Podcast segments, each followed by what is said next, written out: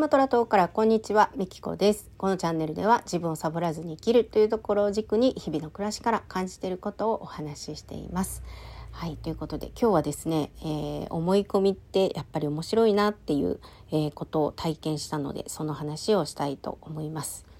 えー、今イスラム教の、えラマダンという、え断食期間に入ってます。約1ヶ月、え日が昇ってる間は飲まず食わずです。日が昇ってる間だけなので、まあ、そんな長い時間ではないですね。朝の4時半から、えー、夕方の6時過ぎぐらいまでですかね。はい。まあそんな長い時間ではないんですけど、まあ私の中のイメージがやっぱり断食は辛いもの。特になんかやっぱ自分の中で水分補給っていうのはすごい大事にしててで特にね暑い国だしあの水分だけはね取るようにっていうのを日々心がけているものをやっぱ崩されるわけですよ。この断食で。飲むのもダメなんで。ま多分これ飲むのが OK だったらもう全然平気だったと思うんですけどあの飲むのがダメ。で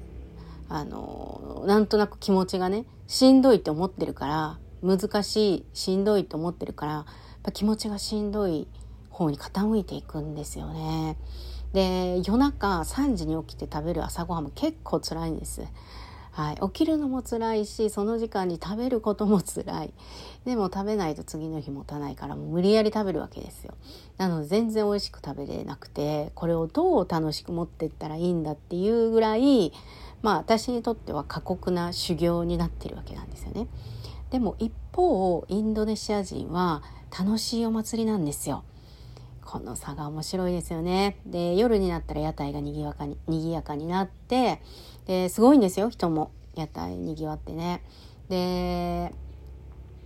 まあ旦那もね夜、まあ、もちろん遊びに行ったりもするし日中も出かけたりもちろんしますしでまあほとんどの人が普通通りお仕事もしてるんですね日中ね。うん、でまあ日本みたいに決められて拘束された仕事をしている人っていうのは少ないので、まあ、農家さんが結構多かったりするのでなのでまあ緩いんですけどね皆さんねお昼は。だからお昼にしもしもってというか まあそんな感じで過ごしてるんですけどとにかくお祭りです楽しいお祭り。はい、インドネシア人にとっては楽しいお祭りで、えー、私にとっては苦しい修行。はい、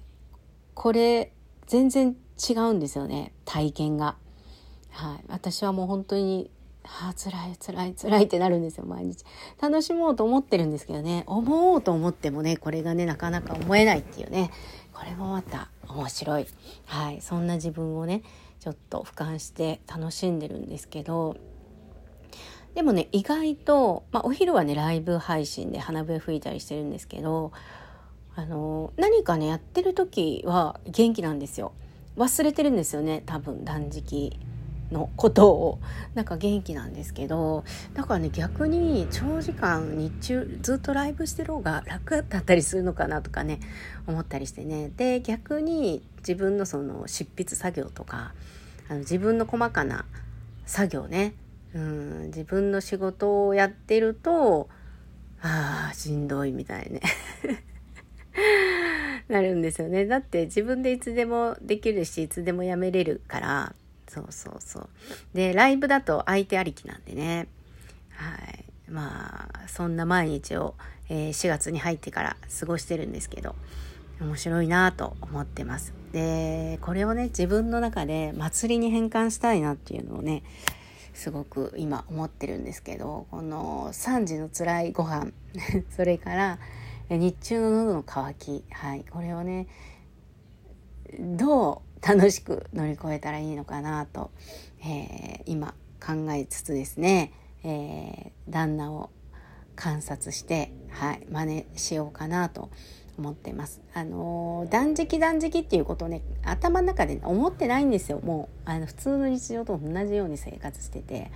うん、あのー、食べたらダメ飲んだらダメって思えば思うほどしんどくなるんですよねだから本当は忘れて普通に生活すればいいんですよね。で、まあ、飲まなくても死なないしね外に行くわけじゃないから。まあ、外でね重労働とか汗かいてめっちゃねあの働くってなると話は別だと思いますけど基本家の中にいて、ね、体力を使うこともしないんでね、うん、死ぬこともないし、はい、なのであのそこが自分の中からあのどっか行ってしまえばというか 断食をしてるんだみたいな意識がねどっかに行ってしまえば楽になるんだろうなっていう。まあ結局は自分の命を守りたくて、えー、こうなってんだろうなっていうのはねすごくわかるんですけど、はい、この違いがね面白いなと思って。だからそのお祭りだって思っている人が感じる断食と、ね、私みたいに修行だ辛いもんだって思っている人があの感じるねこの断食あの全然違うんです体験がね。はい面白いねっていうね、えー、そんなお話を、えー、したくて今日は収録しました。最後までお聴きいただきありがとうございました。